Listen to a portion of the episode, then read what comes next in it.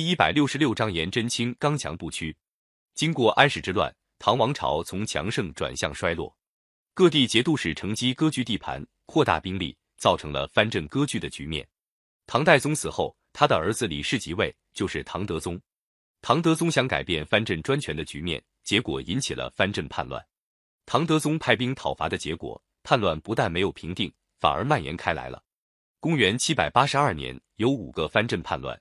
其中，淮西节度使李希烈兵势最强，他自称天下都元帅，向唐境进攻。五镇叛乱使朝廷大为震惊。唐德宗找宰相卢杞商量，卢杞说：“不要紧，只要派一位德高望重的大臣去劝导他们，用不到动一刀一枪，就能把叛乱平息下来。”唐德宗问卢杞说：“你看派谁去合适？”卢杞推荐年老的太子太师颜真卿，唐德宗马上同意。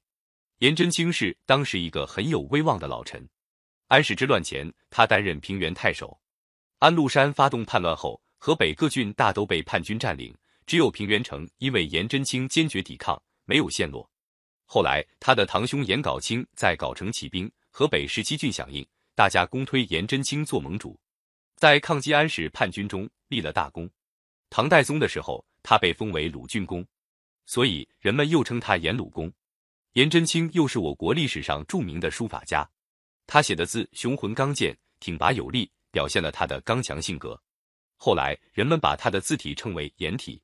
颜真卿为人正直，常常被奸人诬陷排挤，只是因为他的威望高，一些奸人不得不表面上尊重他。宰相卢杞是个心狠手辣的人，他记恨颜真卿，平时没法下手，这一回趁藩镇叛乱的机会。派颜真卿去做劝导工作，是诚心陷害他。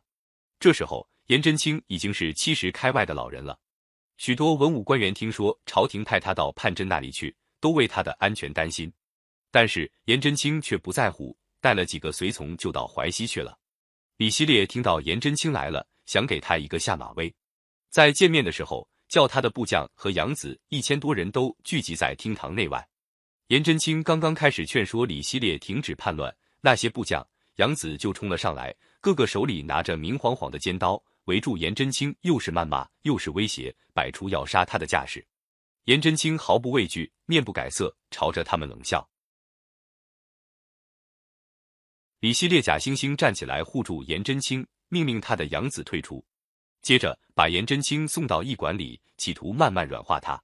过了几天，四个叛阵的头目都派使者来跟李希烈联络。劝李希烈即位称帝，李希烈大摆筵席招待他们，也请颜真卿参加。